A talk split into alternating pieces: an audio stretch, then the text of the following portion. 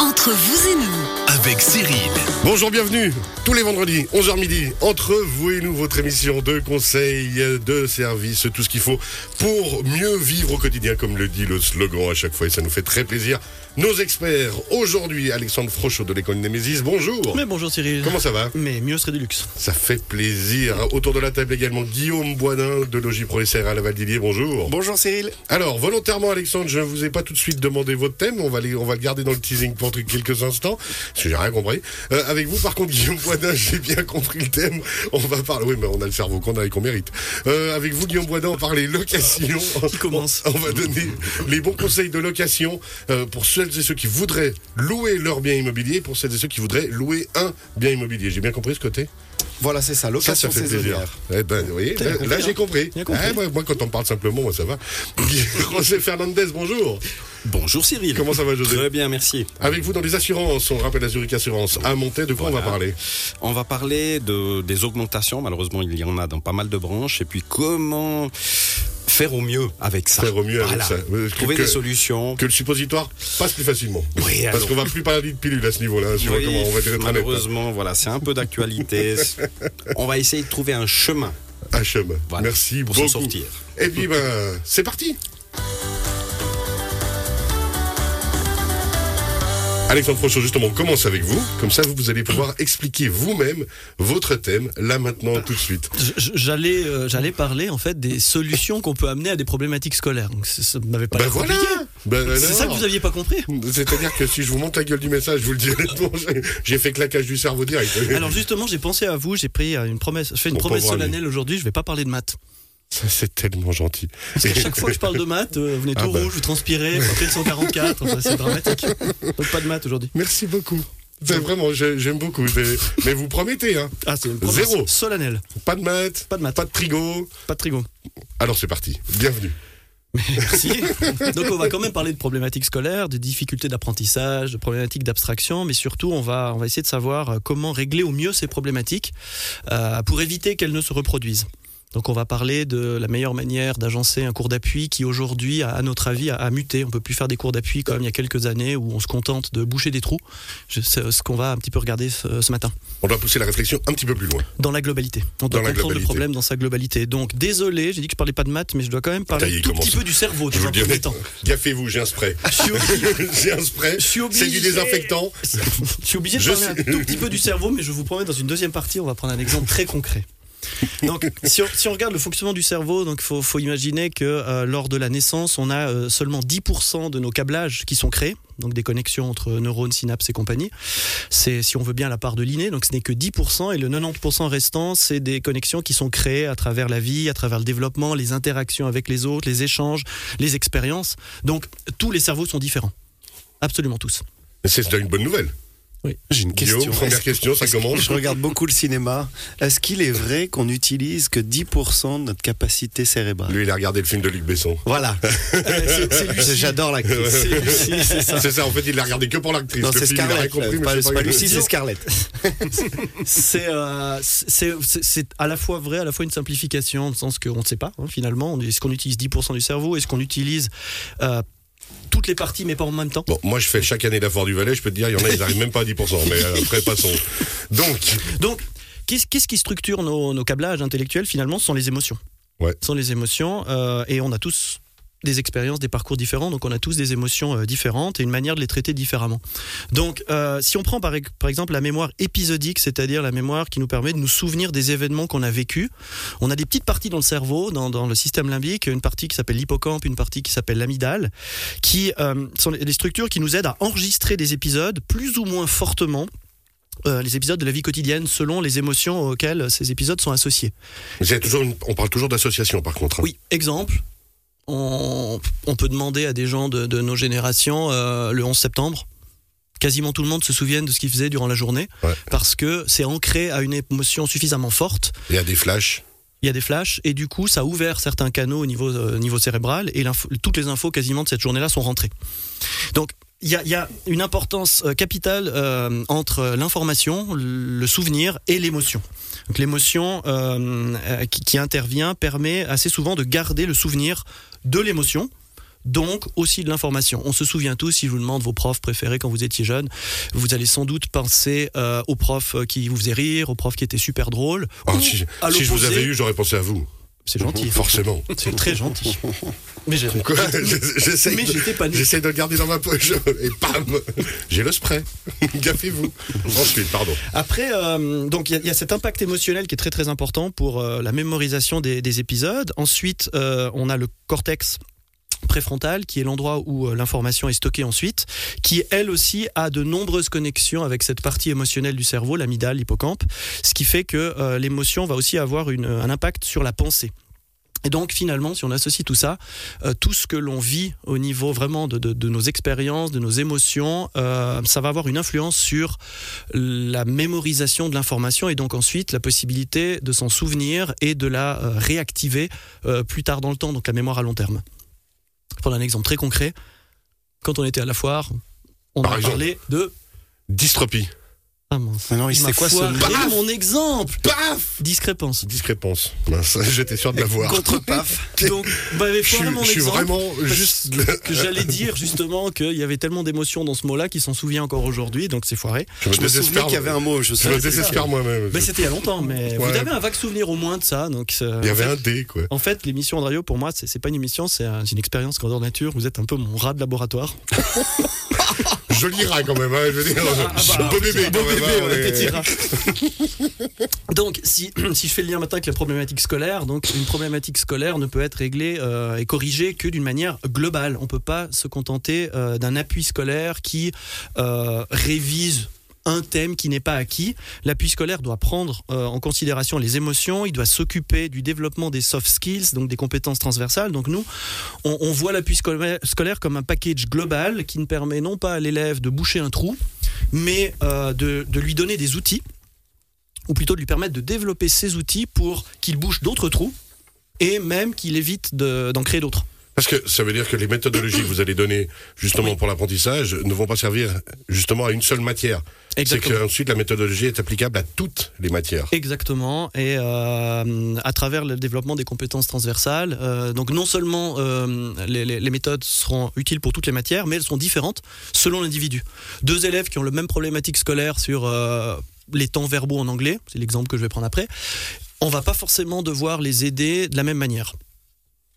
C'est toute une question d'application et de manière de faire. Parenthèse qui est quand même extraordinaire, ça veut dire que, et comme on en parle souvent avec votre collègue Jean-Jacques Martin de Brénilem, Oui. c'est que ces méthodologies-là qu'on va donner jeunes, on peut les appliquer. Alors après toute sa vie Ah, d'adulte, mais même actuellement pour nous, Exactement. adultes, euh, dans notre méthodologie, parce qu'on continue à apprendre et à se développer. Exactement, et tous de manière différente. Donc c'est pour ça qu'on doit comprendre la cause d'une d'une problématique. Donc je vais prendre un exemple très très très concret maintenant. Donc imaginons un étudiant euh, super studieux, il fait ses devoirs, il travaille, il prend des notes, mais vous par exemple, Ouais, ça, moi, il fait des grands gestes, Cyril, en disant moi, moi, moi. Alors vous allez voir que c'est le contraire de vous, par rapport à ce que je vais dire après. Par rapport à ce que je vais dire après, euh, c'est filmé. Il fait des gestes? Mais, mais imaginons cet élève très studieux qui prend des notes, il, il arrive pour un cours d'appui en disant j'ai des problèmes en, en- bah, justement en grammaire anglaise, je ne sais pas utiliser les bons temps verbaux. C'est son problème. Euh, et il aimerait avoir des, cours d'appui. Donc euh, c'est sans doute un problème d'abstraction, sans doute, parce que bah, en anglais euh, l'utilisation du bon temps est, liée au contexte de la phrase, donc c'est très très très abstrait. Donc ce qu'on va faire, plutôt que lui dire tout de suite, on te met dans un cours d'appui d'anglais pour faire des exercices de, temps verbaux, on va, on va lui faire passer le test BrainCore. Puis on va essayer de voir les causes justement en termes de, de, de- de manière d'apprendre. Et alors, de nouveau, prenons un exemple. Imaginons, et vous allez voir que c'est le contraire de vous, imaginons que c'est un élève qui a des problèmes de communication. C'est un élève qui euh, apprend grâce à son travail personnel, qui fait beaucoup de résumés, beaucoup d'exercices, mais qui pose très peu de questions. Peut- on va voir pourquoi, mais le fait qu'il pose très peu de questions en classe, eh ben, euh, ça va peut-être l'empêcher de valider sa compréhension vraiment globale de la matière. Et c'est ça qui peut causer son problème sur les temps verbaux en anglais.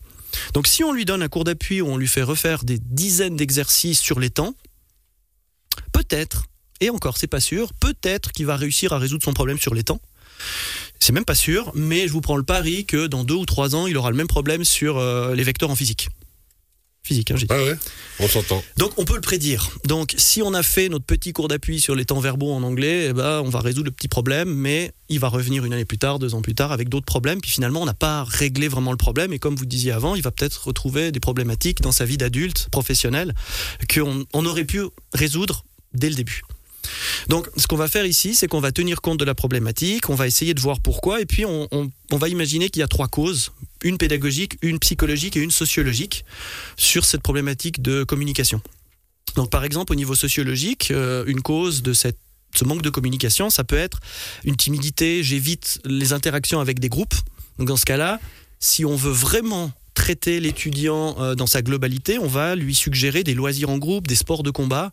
Ça nous est déjà arrivé de dire à un étudiant, OK, on va faire des cours d'appui, mais tu devrais faire peut-être de la boxe, du judo, de l'escrime, parce que là, tu vas apprendre à aller vers l'autre, à prendre des risques, à rentrer en contact, et développer ça, bah, ça va l'aider en classe ensuite à poser des questions. Vous utilisez un bon exemple parce que vous utilisez justement l'exemple des sports individuels, Oui. tout en participant justement à une activité avec du monde. Exactement, c'est justement pour dire, bon, il y a peut-être une fragilité. euh, bah, si vraiment on a quelqu'un qui a une crainte du groupe, c'est souvent lié à une timidité, mais aussi peut-être un sens des responsabilités. Si on lui conseille un sport d'équipe, c'est peut-être pas le, le début euh, correct parce que dans le sport d'équipe, j'ai la responsabilité des autres. Si je rate le penalty, les autres vont. Enfin, Ouais, ouais. ça va être encore pire peut-être pour, euh, pour le jeune. Alors que bah, je prends de l'escrime, je suis seul, mais je vais vers l'autre dans le combat, tout simplement. Un très très bon exemple parce que c'est un très très beau sport qui devrait beaucoup être plus pratiqué. Je vous en prie. Totalement d'accord. Euh, deuxième euh, cause et donc deuxième solution psychologique. Donc on peut imaginer qu'il y a un stress émotionnel. Donc dans ce cas-là, on va peut-être associer le cours d'appui avec euh, des techniques de gestion du stress avec un, avec un coach. Une coach qui va, par exemple, travailler sur des techniques de respiration relaxante ou des techniques de, de, de, de- projection mentale pour apprendre à découper des objectifs dans sa tête pour se rassurer. De nouveau, si on fait pas ça, ça risque de poser euh, des problèmes plus tard dans d'autres aspects euh, de la vie euh, privée, euh, euh, pardon, euh, euh, professionnelle et euh, pédagogique, donc scolaire. Et puis au niveau pédagogique, ben, une des causes, ça peut être il ne sait peut-être pas formuler une question. Donc dans ce cas-là, on va travailler sur là aussi des coachings, de techniques de communication facile, de prise de décision, de valorisation de compétences, comment je pose une question, à quel moment. Et tout ça associé, ça va permettre à l'étudiant de développer des compétences transversales qui fait que si il y a quelque chose qu'il comprend pas en physique, il aura peut-être beaucoup plus de facilité à aller vers l'autre, à aller vers le camarade, à aller vers le prof, à lever la main, à poser des questions. Et puis, euh, en termes de ce qu'il était venu chercher au départ, c'est-à-dire son cours d'appui d'anglais, on va demander à l'enseignant de mettre en pratique tout ça durant son cours. Donc on va lui dire, avec cet étudiant, ça sert à rien de lui faire refaire 15 000 exercices, on va en faire deux ou trois, mais votre boulot de prof d'appui, c'est lui demander toutes les 30 secondes, qu'est-ce que ça veut dire, d'où ça vient, pourquoi tu mets ce temps-là, comment tu comprends ça? C'est un sacré travail, un sacré investissement de la part du prof. Faut quand même s'en- ou de la prof, faut s'en rendre compte. C'est un sacré investissement et c'est pour ça que finalement c'est pour ça qu'on a créé au départ BrainCore, c'est pour euh, faciliter la vie du prof, c'est-à-dire que ce diagnostic, il n'a pas besoin de le faire lui-même en prenant du temps pour analyser l'étudiant. C'est ça, Il en de mettant plusieurs jours à comprendre. Exactement, et il reçoit les solutions clés en main en disant bah voilà, je sais qu'avec cet étudiant, je dois lui poser des questions comme ça. Un autre étudiant qui serait totalement à l'inverse, euh, il y aurait d'autres techniques à lui apprendre. Pour d'autres types d'étudiants, ça serait peut-être justement au contraire d'apprendre à faire des synthèses, à faire des résumés. Et euh, le cours d'appui serait justement non pas dans le comment ça fonctionne parce qu'il le maîtrise, mais la mise en application. Donc l'entraînement répétitif. Mais de nouveau, hein, on parle de, de, de technique et de méthodologie pour les jeunes, mais qu'on doit aussi nous appliquer dans notre vie d'adulte au niveau du management et autres et dans nos relations aux autres.